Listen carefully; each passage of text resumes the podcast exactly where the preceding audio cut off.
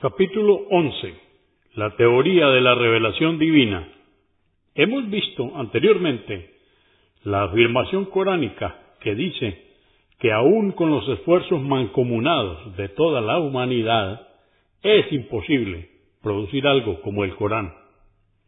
Un conciso examen de este libro, a la luz de la ciencia moderna, tiende a sustentar la anterior declaración, como lo demostró en su obra, entre comillas, la Biblia, el Corán y la ciencia, cierra comillas, el científico francés católico, el doctor Maurice Buquet.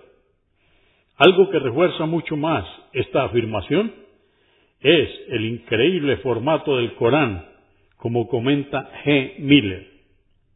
Comillas. En cuanto a las maravillas numéricas y los sorprendentes aspectos de la construcción del Corán, estos son abundantes y lo más importante, necesarios. Es decir, la disposición de las palabras en el Corán es necesaria. De otra forma, contendría errores. Cierra comillas.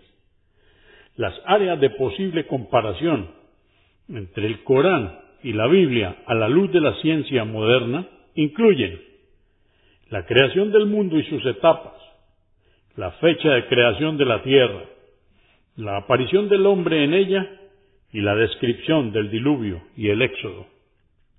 Primero, la Biblia dice en Génesis, capítulo 1, versos 3 al 5, que el día y la noche fueron creados en el primer día. La luz que circula por el universo es el resultado de complejas reacciones en las estrellas. Es ilógico citar el efecto producido, entre paréntesis, la luz, en el primer día de la creación, situando el medio para producirla entre paréntesis, las luminarias, tres días más tarde. Además, situar en el primer día la existencia de una tarde, entre comillas, es puramente alegórico. La tarde y la mañana, como elementos de un día, no son concebibles, sino después de existir la Tierra y su rotación bajo la iluminación de su propia estrella, el Sol. El Corán no presenta esta secuencia. Segundo, en Génesis capítulo 1 versos 9 al 13 leemos que, comillas, pasto y hierbas que den semilla y árboles frutales que den sobre la tierra fruto con su semilla adentro, comillas, cierra, fueron creados en el tercer día. Y vuelve a abrir comillas para decir que un muy organizado reino vegetal y con una reproducción por semillas apareciese antes de existir un sol, abre paréntesis, este aparecerá, dice el Génesis, el cuarto día, y que se establezca la alternancia de los días y las noches es por completo insostenible.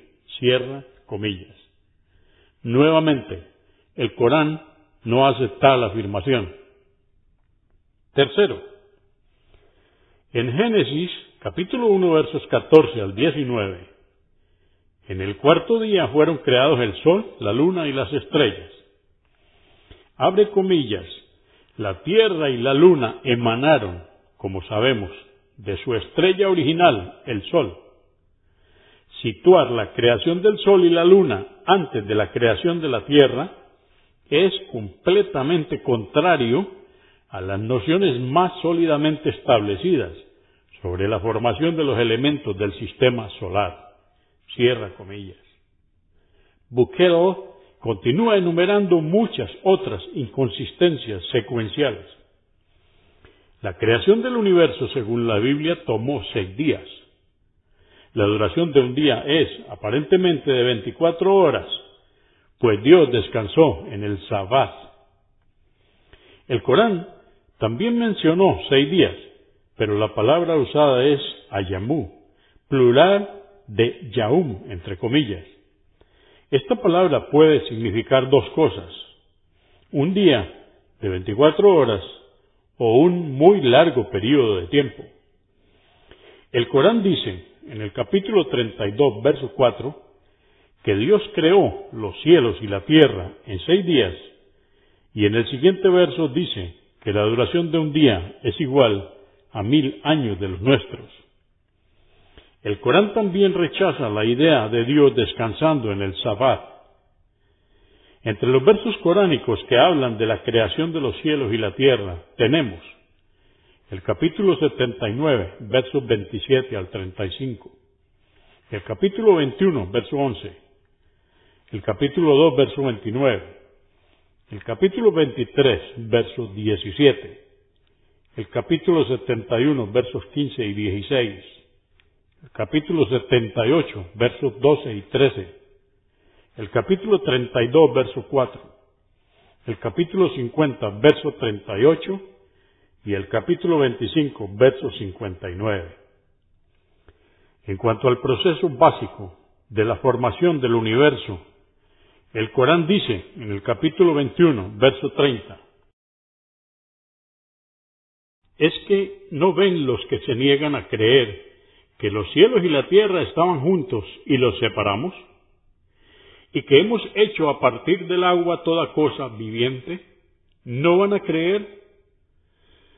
En la Sura 41, aleya o verso 11, el Corán dice, luego dirigió su voluntad, entre paréntesis, al cielo, que era humo, y le dijo junto con la tierra, cierra comillas, capítulo 12, datos científicos. Cuando se comparan los datos en el Corán con los conocimientos científicos modernos, destacan claramente los siguientes puntos.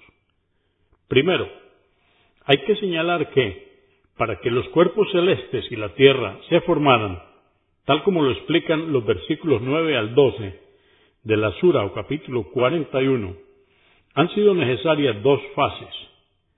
Sin embargo, la ciencia nos enseña que si tomamos como ejemplo y único ejemplo accesible la formación del Sol y su subproducto, la Tierra, el proceso se desarrolla por condensación de la nebulosa primitiva.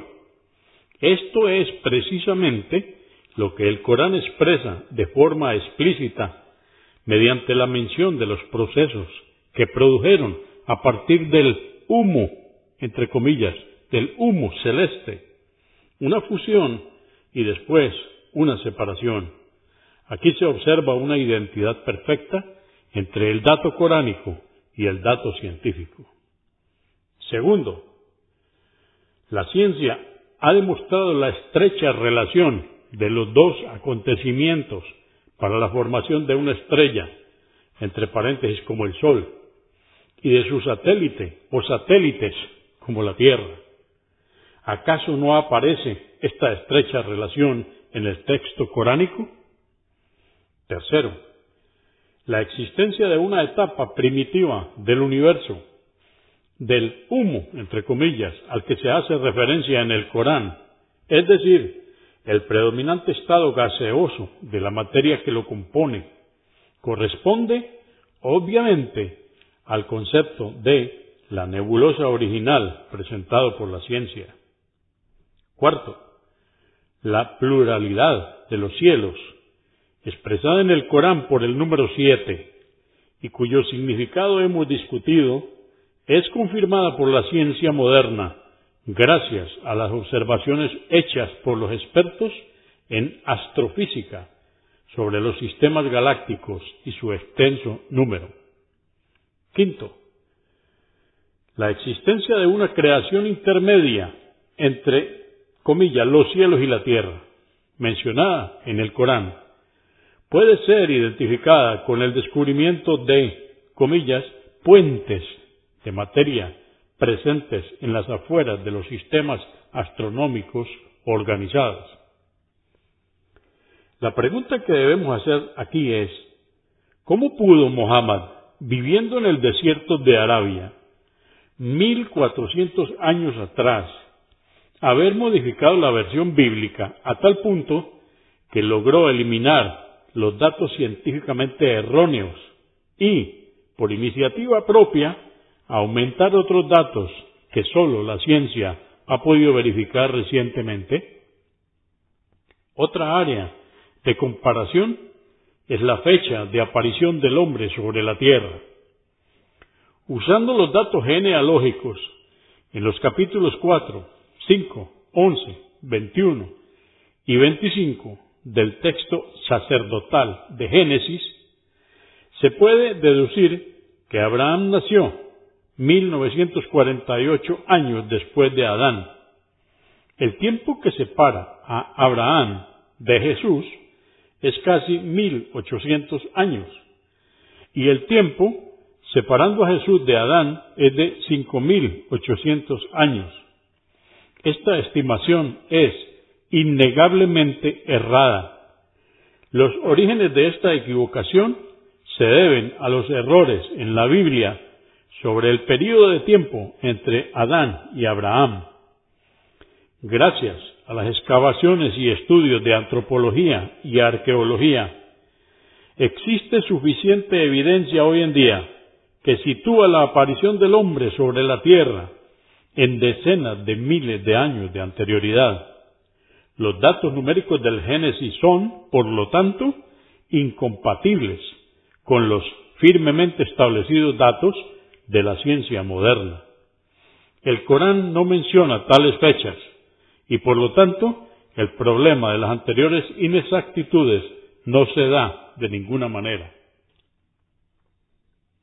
La descripción bíblica del diluvio en los capítulos 6, 7 y 8 del Génesis indica que este hecho fue universal y destruyó toda la vida en la tierra. El relato sugiere que el evento tuvo lugar 1656 años después de la creación de Adán o 292 años antes del nacimiento de Abraham. Esta descripción es incompatible con el conocimiento moderno, pues si el diluvio destruyó a toda la humanidad, no puede ser posible que Abraham, quien vino solo tres siglos después, encontrara a una humanidad reagrupada en comunidades separadas, especialmente si esa humanidad fue reconstruida por los tres hijos de Noé y sus esposas. Más aún, entre comillas, se sitúa a Abraham en los años 1800, 1850 antes de Cristo. Si el diluvio hubiese tenido lugar, tal como lo sugiere el Génesis en sus genealogías, alrededor de tres siglos antes de Abraham, habría que situarlo hacia el siglo XXI o XXII antes de Cristo. Esta es la época en que, según los conocimientos históricos modernos permiten afirmar, han florecido ya en varios puntos de la Tierra civilizaciones cuyos vestigios pasaron a la posteridad. Es, en el caso de Egipto, por ejemplo, el período que precede al Imperio Medio, entre paréntesis 2100 años antes de Cristo, aproximadamente la fecha del primer período intermedio, antes de la undécima dinastía, que corresponde en Babilonia a la tercera dinastía de Ur. Sin embargo, sabemos perfectamente que no hubo interrupción en estas civilizaciones ni aniquilación alguna que afectase a toda la humanidad como la Biblia pretende. La versión coránica del diluvio no da ninguna fecha. Además, el Corán indica que había otras personas, aparte de Noé, en el arca. De hecho, el hijo de Noé ni siquiera entró en el arca. Esto está en el Corán, en el capítulo 11, verso 40, y el capítulo 11, verso 42. El Corán no dice que el diluvio fuera universal. Al contrario, existen claros indicios de que éste fue local. Y esto está en el Corán, en el capítulo 25, verso 37, que se refiere a la destrucción de, entre comillas, la gente de Noé. Lo que debemos notar aquí es que el único documento disponible en la época de Mohammed sobre el diluvio era la Biblia. Si Mohammed hubiese tomado la historia de la Biblia, habría copiado los errores también. El Corán corrigió la historia bíblica mucho antes de haberse efectuado cualquier descubrimiento científico. Un punto de comparación de sumo interés concerniente al Éxodo es el total silencio de la Biblia sobre el rescate del cuerpo del faraón después de su muerte. El Corán, a su vez, ha registrado explícitamente qué fue de su cuerpo. Y esto está en el Corán, en el capítulo 10, verso 92. Comillas, pero hoy salvamos tan solo tu cuerpo, para que sirvas de ejemplo para la posteridad, porque hay muchos humanos que están desatentos a nuestras leyes. Cierra comillas. Los cuerpos de todos los faraones, a quienes con razón o no, los hombres de esta época han pretendido involucrar en el éxodo, se hallaban en sus tumbas en Tebas, al otro lado del Nilo, con relación a Luxor, en el tiempo en que el Corán era comunicado a los hombres por boca del profeta. Sin embargo, en la época del profeta se ignoraba por completo este hecho y no sería hasta finales del siglo XIX que se descubriría. Como dice el Corán, el cuerpo del faraón del Éxodo fue efectivamente salvado. Quien quiera que sea este faraón, se encuentra en la sala de momias reales del Museo Egipcio del Cairo, a la vista de los visitantes. El punto final de comparación está en la genealogía de Jesús. Abre comillas. Las dos genealogías contenidas en los evangelios de Mateo y Lucas plantean problemas de verosimilitud y conformidad con los datos científicos y con ello de autenticidad. Conviene señalar de entrada que estas genealogías masculinas no tienen ningún sentido en el caso de Jesús. Si hubiese que dar a Jesús, hijo exclusivo de María, una genealogía, esta debería ser la de María, su madre. Esto es precisamente lo que el Corán hace. Jesús es denominado a través de todo este libro, entre comillas, hijo de María. En el Corán, Jesús es colocado de acuerdo a su genealogía materna, en la línea de Noé, Abraham y el padre de María, Imran, abre comillas, Alá eligió a Adán y a Noé y a la familia de Abraham y a la familia de Imran por encima de los mundos. Los eligió generación tras generación. Esto está en el Corán capítulo 3 versos 33 y 34. Así, Jesús desciende de Noé y de Abraham por línea de su madre María y el padre de esta, Imran. Los errores nominales de los evangelios concernientes a la ascendencia de Jesús no se encuentran en el Corán. Una vez más, la objetividad impone señalar el hecho, ya que de éste cobra toda su importancia ante las afirmaciones sin fundamento de aquellos que pretenden que Mohammed habría copiado ampliamente de la Biblia.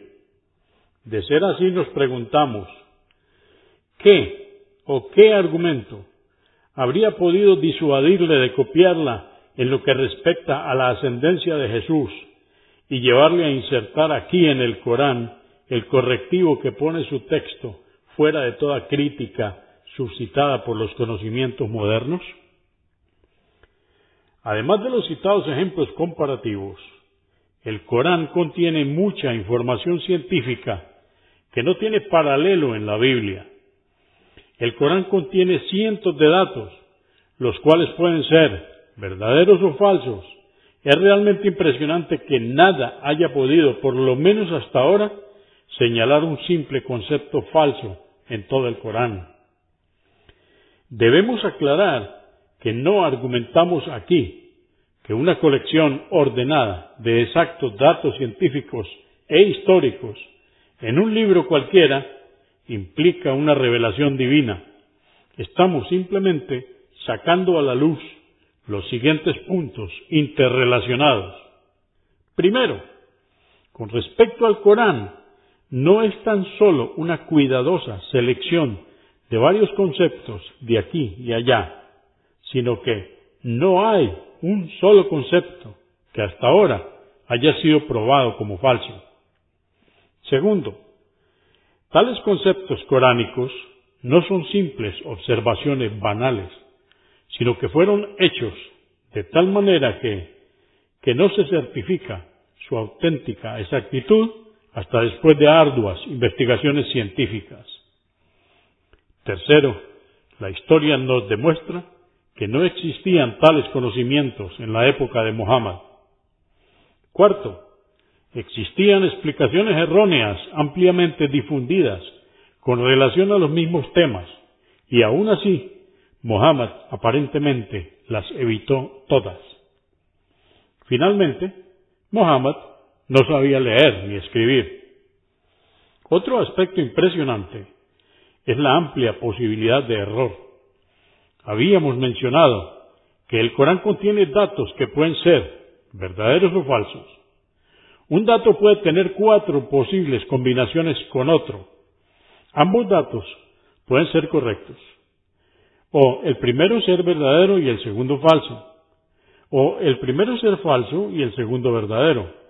O ambos datos pueden ser falsos. Tres de tales datos coránicos tendrían ocho posibles combinaciones. Si f es igual a falso y v pequeña a verdadero, las combinaciones serían v, v, v, v, v, f, V, F, V, F, V, V, B, F, F, F, B, F, F, F, B y F, F, F. Cuatro de tales conceptos coránicos tendrían 16 posibles combinaciones y sólo una estaría totalmente libre de algún concepto falso.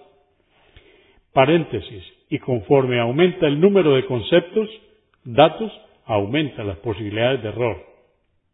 La siguiente es una breve compilación de tales conceptos coránicos tomada extensamente del trabajo de Maurice Buquel, The Bible, The Corán and the Science, sin los detalles o detallados análisis que los acompañan. Primero, la expansión del universo es el más grande descubrimiento de la ciencia moderna. Hoy en día es un concepto firmemente establecido y el único debate gira en torno a la forma en que ésta se lleva a cabo. El siguiente verso del Corán, Sura 51, capítulo 51, verso 47, puede tal vez ser comparado con los conceptos modernos. Dice Dios, abre comillas, el cielo nos lo hemos construido reforzado. Por cierto, nos lo expandimos. Segundo, es conocido que el Sol es una estrella que genera un intenso calor y luz debido a sus combustiones internas, y que la Luna, la cual no da luz por sí misma, refleja la recibida del Sol. El Corán dice en la Sura o capítulo 25, verso 61, Bendito sea aquel que puso en el cielo constelaciones y puso una lámpara y una luna luminosa Aquí la luna es definida como un cuerpo que ilumina. En árabe, munir, entre comillas, de la misma raíz que nur, la luz aplicada a la luna, mientras que el sol es comparado con una antorcha, shirai, entre comillas, o con una lámpara ardiente, wahash. Tercero, existen dos versos muy importantes sobre las órbitas del sol y la luna. Sura o capítulo 21, verso 33. Él fue quien creó la noche y el día, el sol y la luna, cada cual gravita en su propia órbita. Y la Sura o capítulo 36, verso 40 dice, No le he dado al sol alcanzar a la luna, ni a la noche adelantarse al día, cada cual gira en su órbita Abre comillas, aquí se evoca claramente un hecho esencial, la existencia de órbitas para el Sol y la Luna, y se hace alusión al desplazamiento de estos cuerpos en el espacio con movimiento propio. Un hecho de orden negativo aparece en la lectura de estos versos. se indica que el Sol se desplaza en una órbita, pero sin precisar de forma alguna lo que esta órbita sería con relación a la Tierra. Pero en la época de la revelación coránica se creía que el Sol se desplazaba y la Tierra era un punto fijo. Esta era la visión geocentrista que regía desde Ptolomeo en el siglo II antes de Cristo y que estaría en vigor hasta Copérnico en el siglo XVI después de Cristo.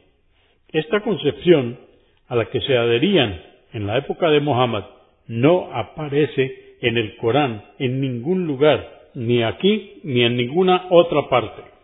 Cuarto, en una época en que se consideraba a la Tierra como el centro del universo y que el Sol era móvil con relación a ella, ¿qué ser humano no habría evocado el movimiento del Sol a propósito de la sucesión de los días y las noches? Sin embargo, no aparece ninguna evocación semejante en el Corán y aborda este tema de la siguiente manera en la Sura o capítulo 7, verso 54. Dice Allah, la noche cubre al día y le sigue rápidamente. Y en la Sura o capítulo 39, verso 5, dice, hace que la luna se enrolle en el día y que el día se enrolle en la noche. Enrollar parece ser, como en la traducción de Er Blasher, la mejor manera de traducir el verbo árabe kawara, kawara. El significado primitivo de este verbo es enrollar en espirales un turbante sobre la cabeza. En todas las demás acepciones se conserva la noción de enrollar. Ahora bien, ¿qué sucede realmente en el espacio? Tal como los astronautas estadounidenses han visto y fotografiado con claridad desde sus vehículos espaciales, particularmente a gran distancia de la Tierra. Desde la Luna, por ejemplo, el Sol ilumina permanentemente, salvo en los eclipses, la esfera terrestre colocada de cara a él, mientras que la otra mitad de la esfera permanece en oscuridad. Como la Tierra gira sobre sí misma, mientras la iluminación permanece fija, una zona iluminada con forma de semiesfera hace en 24 horas su rotación alrededor de la Tierra, en tanto que la semiesfera que queda en la oscuridad hace la misma rotación en el mismo tiempo. Esta interesante ronda del día y de la noche está perfectamente descrita en el Corán esto es fácilmente accesible en nuestros días para el conocimiento humano, dado que poseemos la noción de que el Sol está estático relativamente y de la rotación de la Tierra. Este proceso de enrollamiento, entre comillas, permanente con penetración continua de un sector en el otro, viene expresado en el Corán, como si en esa época ya se hubiese concebido la redondez de la tierra, lo que evidentemente no era el caso. Quinto, cuando en nuestros días leemos unos tras otros los versos coránicos relativos al papel del agua en la vida del hombre, todos nos parecen expresar ideas completamente evidentes. La razón de esto es simple. En nuestra época todos conocemos de forma más o menos precisa el ciclo del agua en la naturaleza. Pero si consideramos los diversos conceptos que existían antiguamente sobre este tema, percibiremos que el Corán no contiene las ideas míticas, entre comillas, que estaban en vigor durante la época de su revelación. Tales de Mileto, en el siglo VII Cristo, sostenía la teoría del empuje de las aguas hacia el interior de los continentes bajo el efecto de los vientos, la caída de éstas sobre la tierra y su penetración a través del suelo. Platón compartía esta idea y pensaba que el retorno se efectuaba a través de un gran abismo, el tártaro.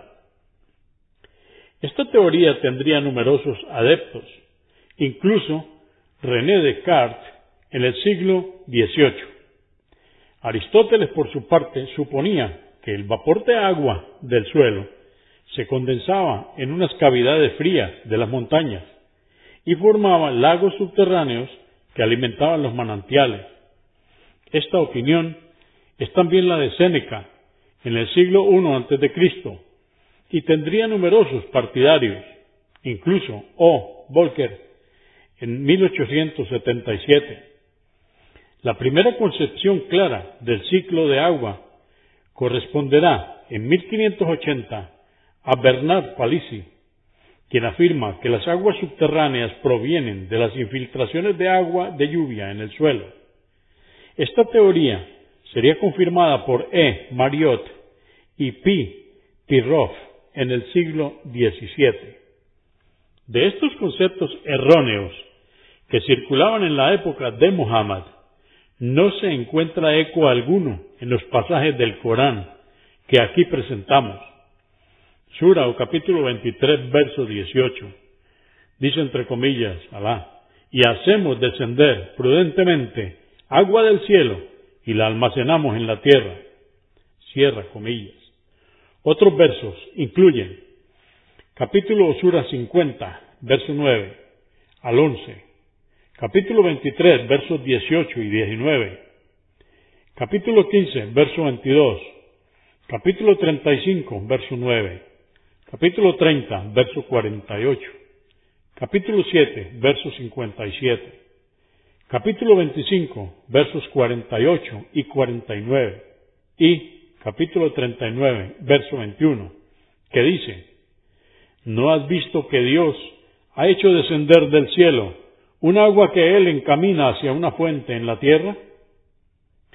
Los geólogos modernos describen los plegamientos del suelo que hacen sentar base a las montañas y que son de dimensiones variables, llegando a medir un kilómetro y a veces hasta diez kilómetros.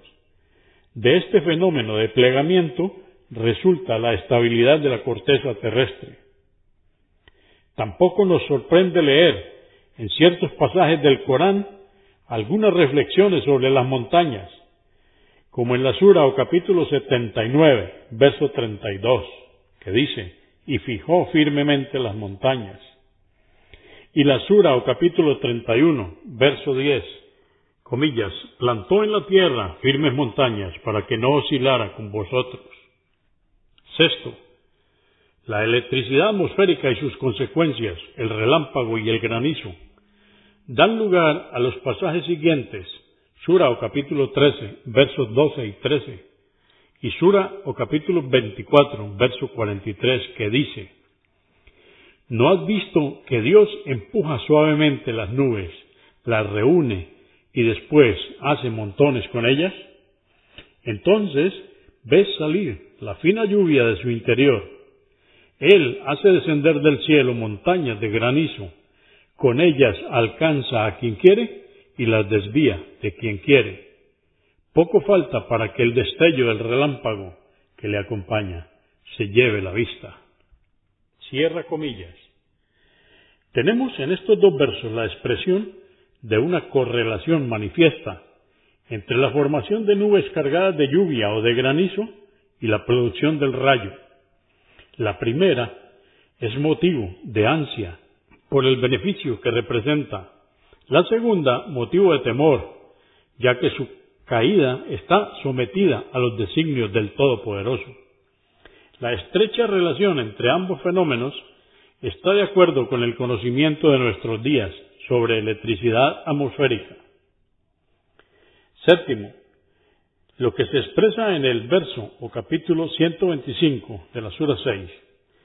En honor a la verdad, una reflexión bien común sobre la molestia experimentada en las alturas, cada vez más notoria a medida que la persona se eleva. Comillas, a quien Alá quiere guiar, le abre el pecho al Islam, pero a quien quiere extraviar, hace que su pecho se haga estrecho y apretado como si estuviera ascendiendo al cielo. Octavo, explicando el fenómeno de la sombra, el Corán dice en la Sura o capítulo 16, verso 48, ¿no reparan acaso en cuanto Dios ha creado entre las cosas inanimadas cuya sombra se proyecta de derecha a izquierda, prosternándose sumiso ante él? El texto coránico hace alusión a las relaciones de la sombra con el sol. Conviene recordar a este respecto que en la época de Mohammed se creía que el desplazamiento de la sombra estaba condicionado por el movimiento del sol de este a oeste. La aplicación de esto fue el reloj de sol para medir el tiempo entre la salida y la puesta del sol. Aquí, el Corán habla del fenómeno sin mencionar el concepto en boga durante la época de la revelación. Esta explicación fue bien acogida por la gente aún siglos después de la época de Mohammed, pero a fin de cuentas terminaría reconociéndose como errada. Noveno. Si bien contempla el origen de la vida sobre un plano muy general, el Corán evoca este tema de forma extremadamente concisa en un verso que concierne igualmente al ya citado y comentado proceso de formación del universo. Capítulo Sura 21, verso 30, dice, ¿Es que no ven los que se niegan a creer que los cielos y la tierra estaban juntos y los separamos? ¿Y que hemos hecho a partir del agua toda cosa viviente? ¿No van a creer? La vida tiene un origen acuático y el agua es el origen de toda célula viva. Sin agua no es posible vida alguna. Los datos nos permiten pensar que los seres vivos más antiguos debieron pertenecer al reino vegetal. Se han encontrado algas en el período precámbrico, es decir, en las tierras más antiguas que se conocen. Organismos del reino animal debieron aparecer un poco más tarde, estos también vinieron de los océanos. Décimo, en lo concerniente a la reproducción vegetal, conviene recordar que la reproducción en el orden vegetal se efectúa de dos maneras, sexual y asexual. Es decir, a decir verdad, solo la primera merece el nombre de reproducción, ya que define un proceso biológico que tiene por objeto la aparición de un nuevo individuo idéntico al que le dio nacimiento. La reproducción asexual es una simple multiplicación. La reproducción sexual de los vegetales se lleva a cabo por acoplamiento de elementos masculinos y elementos femeninos pertenecientes a unas formaciones generatrices que están juntas en la misma planta o separadas. Solo la reproducción sexual se contempla en el Corán. Esto en la Sura 20 o capítulo 20, verso 53, que dice, Dios es el que hizo descender del cielo un agua mediante la cual hicimos salir del suelo elementos de pareja de diversas plantas. Elemento de pareja, entre comillas, esta traducción de la palabra árabe sawich, plural azwaj, cuya acepción primitiva es lo que junto con otro hace el par, aplicándose la palabra a los esposos, tanto como a un par de calcetines. Con respecto a las abejas, el Corán dice en la Sura o capítulo 16, versos 68 y 69, comillas, Tu Señor ha inspirado a la abeja, toma morada en las montañas y en los árboles, y en lo que los hombres construyen para sí come de todos los frutos y sigue humildemente los caminos de tu Señor. Del interior de su cuerpo sale un licor de color diferente, donde se encuentra un remedio para los hombres. Estos versículos nos traen tres conceptos fundamentales. A. El comportamiento de las abejas es dirigido por Dios. Una extraordinaria organización nerviosa es el sostén de dicho comportamiento. Es sabido que mediante su danza las abejas se comunican entre ellas. De esta manera son capaces de dar a conocer a sus congéneres en qué dirección y a qué distancia se encuentran las flores al.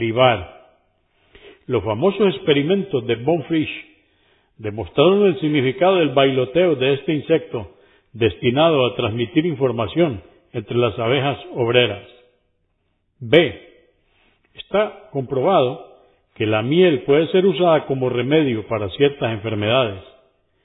La Islamic Horizons de noviembre de 1987 añade, investigadores de la Florida Akbar Clinic en Ciudad de Panamá han estado estudiando desde la primavera de 1986 las facultades del ajo, la semilla negra y la miel para aumentar las funciones inmunológicas del cuerpo.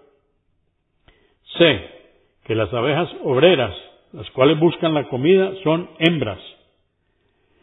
Comillas, los verbos utilizados en árabe se refieren a abejas hembras.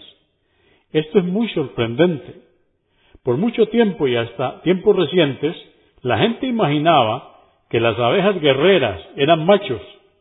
Aparentemente estaban bien difundidas hasta en época de Shakespeare, pues lo asume así en su poema La violación de Lucrecia. Con respecto a las abejas obreras, la enciclopedia británica dice, la casta más numerosa de abejas es la de las obreras, las cuales tienen en su totalidad órganos femeninos. Las obreras alimentan a las crías, limpian las celdas, montan guardia contra los intrusos, construyen el panal, recolectan el polen y el néctar. El origen de los constituyentes de la leche animal es definido en el Corán en estricta concordancia con la ciencia moderna, comillas, y que tenéis un ejemplo en los animales. Os damos a beber lo que hay en sus entrañas. Sale de entre lo que está en el intestino y la sangre, leche pura y sabrosa para quienes la beben. Los constituyentes de la leche son segregados por las glándulas mamarias. Estas se alimentan, por así decirlo, de los productos de la digestión de los nutrientes que la sangre circulante lleva hasta ellas.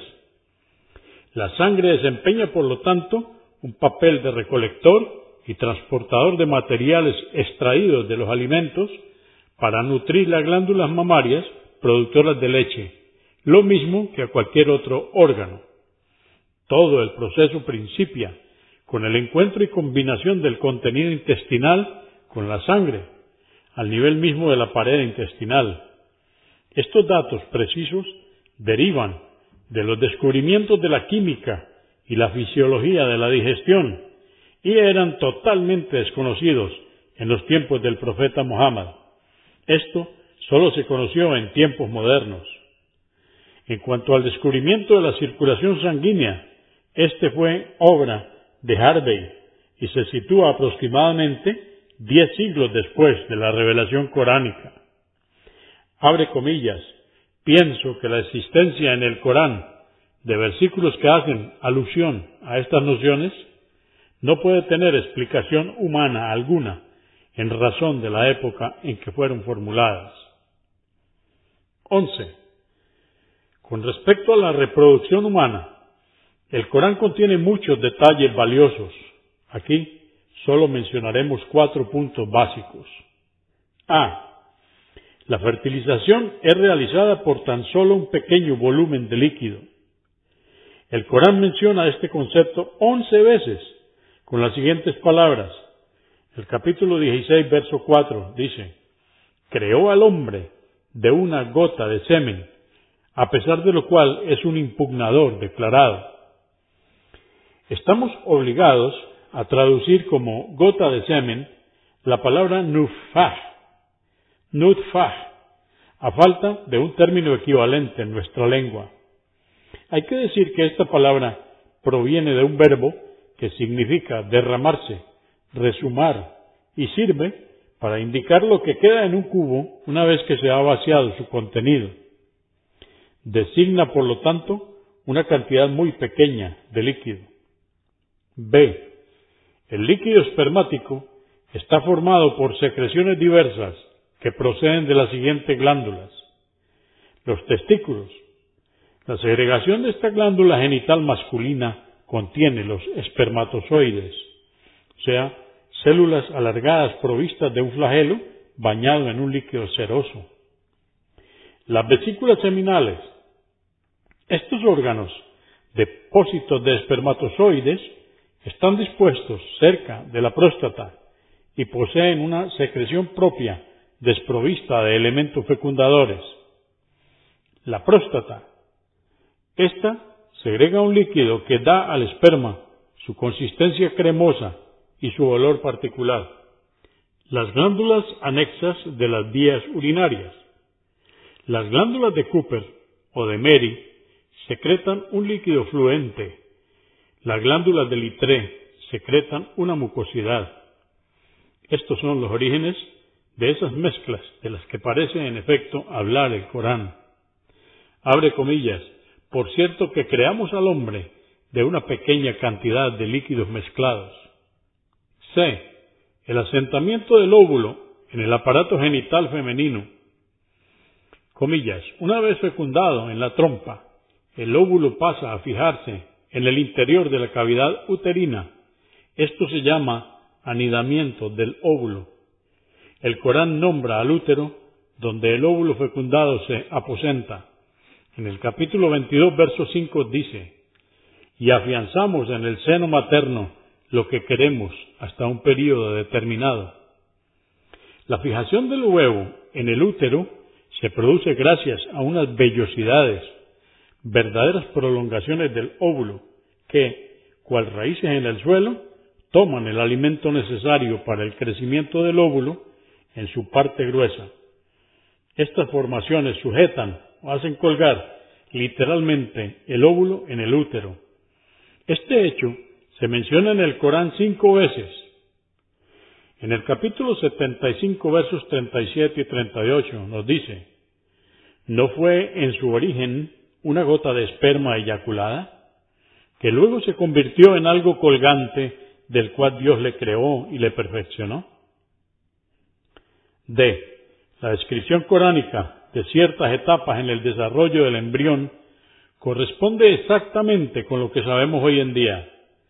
Después de, entre comillas, lo que se cuelga, el Corán nos informa que el embrión pasa por el estado de carne, comillas, como carne masticada, y después aparece el tejido óseo revestido de carne.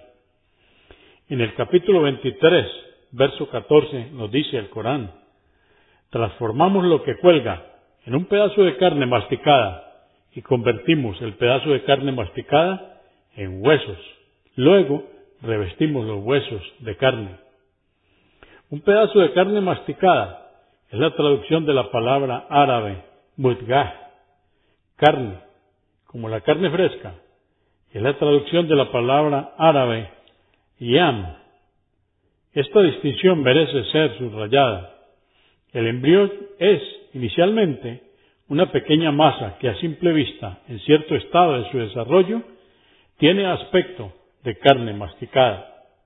El sistema óseo se desarrolla dentro de esta masa, en lo que se llama mesinquima, entre comillas.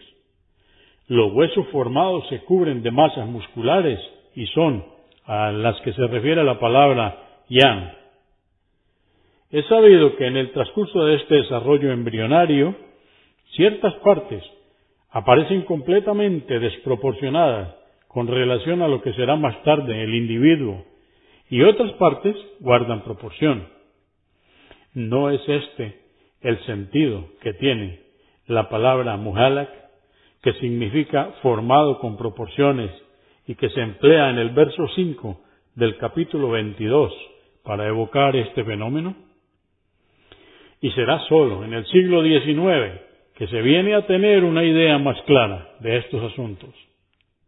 Durante toda la Edad Media, una diversidad de mitos y especulaciones sin fundamento eran el origen de las más diversas doctrinas que se mantuvieron por muchos siglos después de este periodo. Ha de saberse que la etapa fundamental de la historia de la embriología fue marcada por la declaración de Harvey en 1651 que dice, comillas, todo ser viviente procede inicialmente de un huevo, cierra comillas. En esta época aún vemos, a pesar que la ciencia naciente ya había comenzado a beneficiarse grandemente del microscopio en el campo que nos ocupa, gente que debate acerca de los roles del óvulo y el espermatozoide. Buffon era uno de los que apoyaban la teoría del huevo, pero Bonnet sostenía la teoría del encajonamiento de los gérmenes, según la cual el ovario de Eva, madre de la especie humana, habría contenido los gérmenes de toda la especie humana encajonados uno dentro del otro. Esta última hipótesis era favorecida en el siglo XVIII. Fue mil años antes de nuestra época, donde doctrinas fantasiosas todavía tenían curso, que los hombres tuvieron conocimiento del Corán. Los enunciados de este libro sobre la reproducción humana señalaban, en términos sencillos, verdades primordiales que la humanidad tardó tanto en descubrir. En la lista anterior hemos dado a manera de ejemplo cerca de 20 conceptos coránicos que pueden ser verdaderos o falsos. La combinación verdadero-falso para 20 conceptos es de 1.048.580 probables combinaciones. Esto significa que todas las probabilidades tendrán un concepto falso en cualquier punto, menos una. Considerando la naturaleza de tales preceptos coránicos, la complicada investigación que demandan el periodo histórico en que fueron vertidos y su impecable exactitud, da como resultado que la explicación del supuesto origen humano sea bastante insatisfactoria. Además, el Corán contiene cientos de tales conceptos. La combinación de verdadero falso para tan solo 100 de tales conceptos juntos es de 12.677 por 10.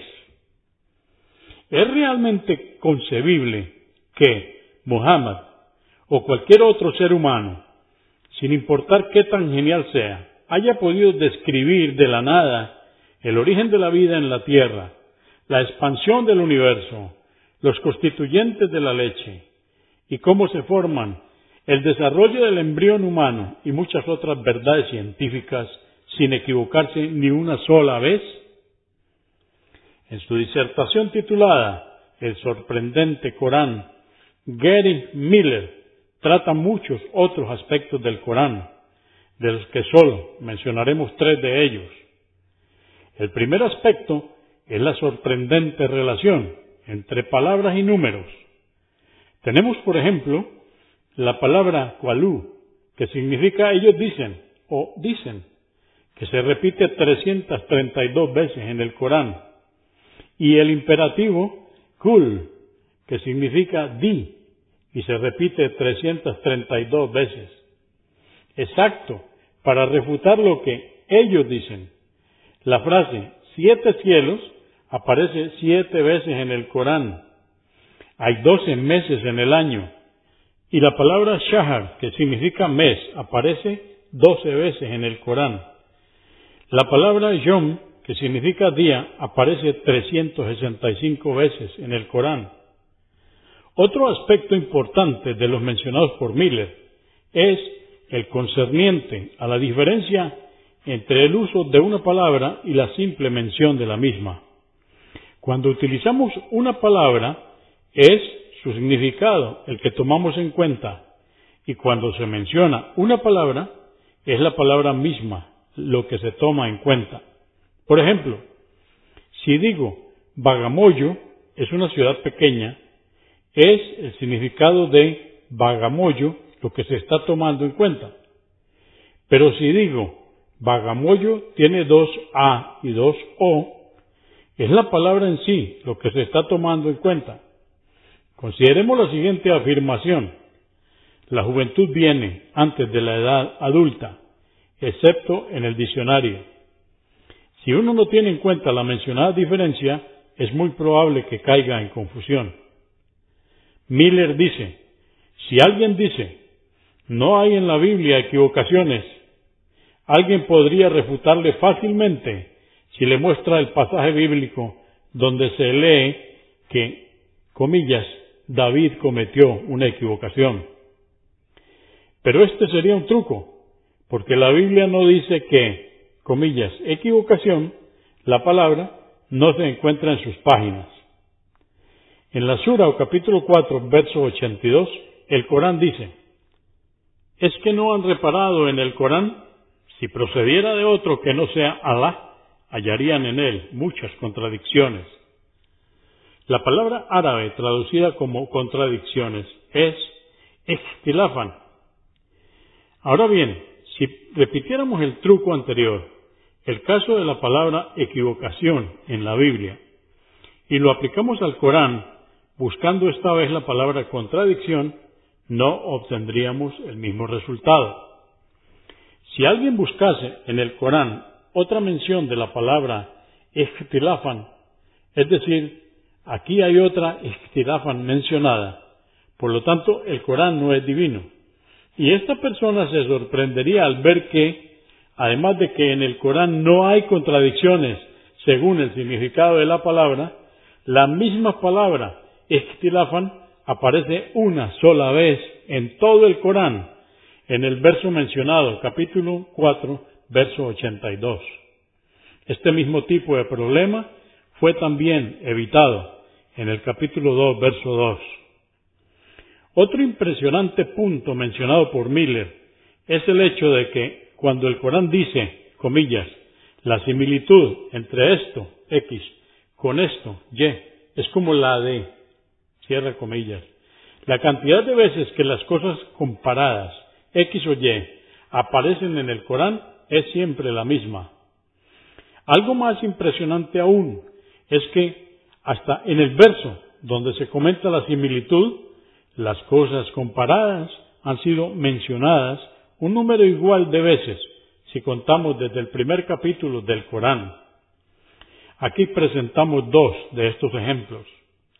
En su capítulo 3, verso 59, el Corán dice, comillas, por cierto que el ejemplo de Jesús ante Alá es semejante al de Adán, a quien creó de barro y luego le dijo, sé, y fue. Adán fue mencionado 25 veces en el Corán. Jesús ha sido mencionado también 25 veces. Lo que es más increíble, en el capítulo y verso anteriormente citado, Adán está siendo mencionado por séptima vez, si contamos desde el primer capítulo del Corán.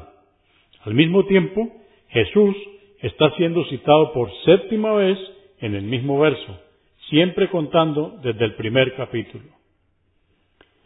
Adán fue mencionado en los siguientes versos.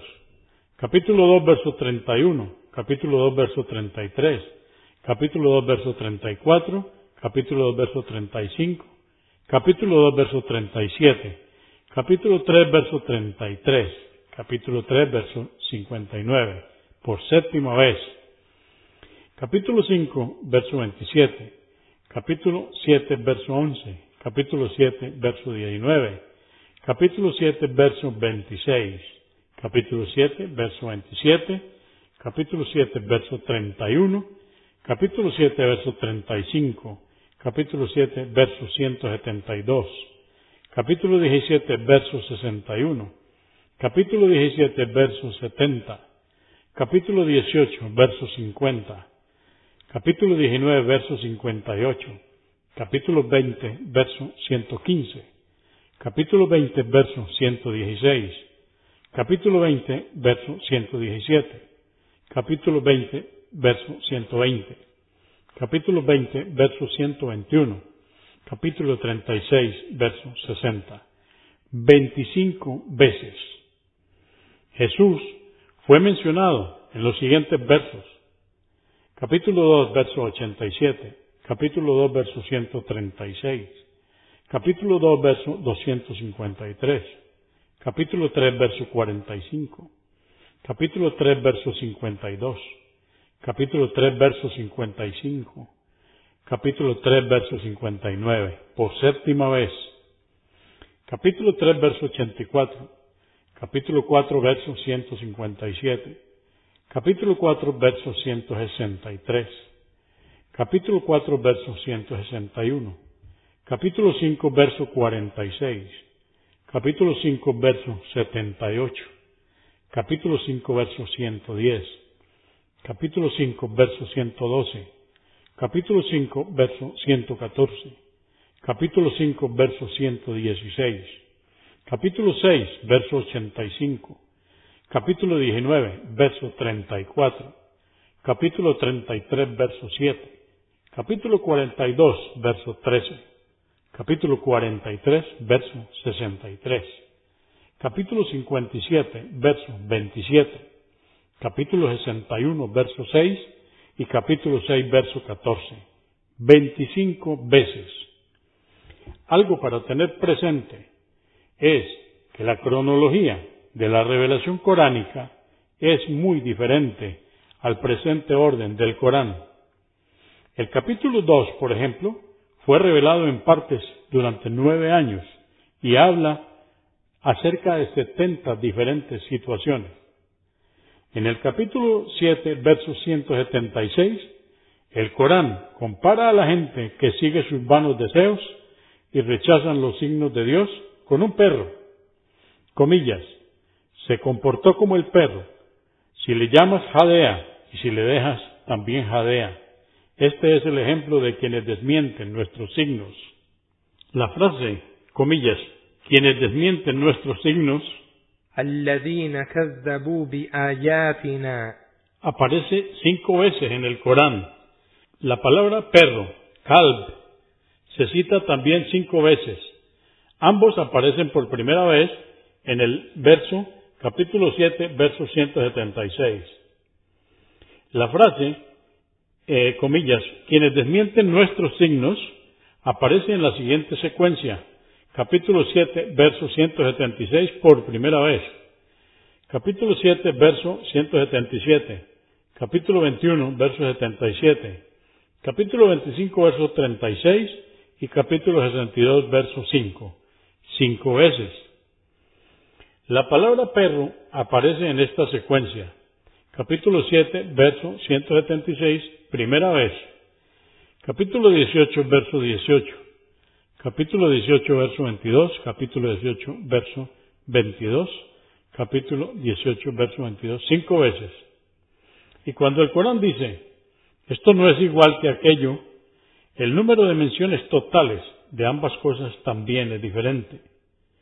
Si reflexionamos acerca del primer ejemplo citado, veremos que en el momento en que Jesús es citado por primera vez, en el capítulo 2, verso 87, Adán ya había sido mencionado cinco veces, faltando solamente dos veces más para completar las siete.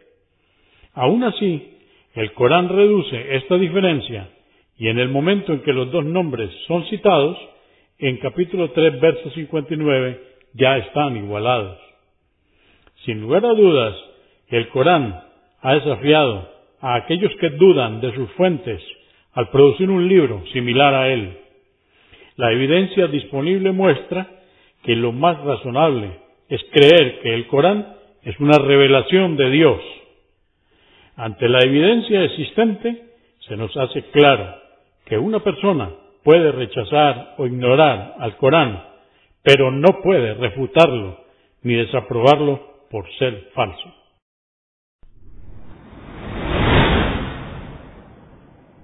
Consúltenos en la página www.islaminspanish.org. Comprendemos la bondad de poseer el idioma español y poder usarlo para explicar con claridad la verdad del Islam a la población hispana por medios audiovisuales. Assalamu alaikum. Que la paz de Dios sea con ustedes.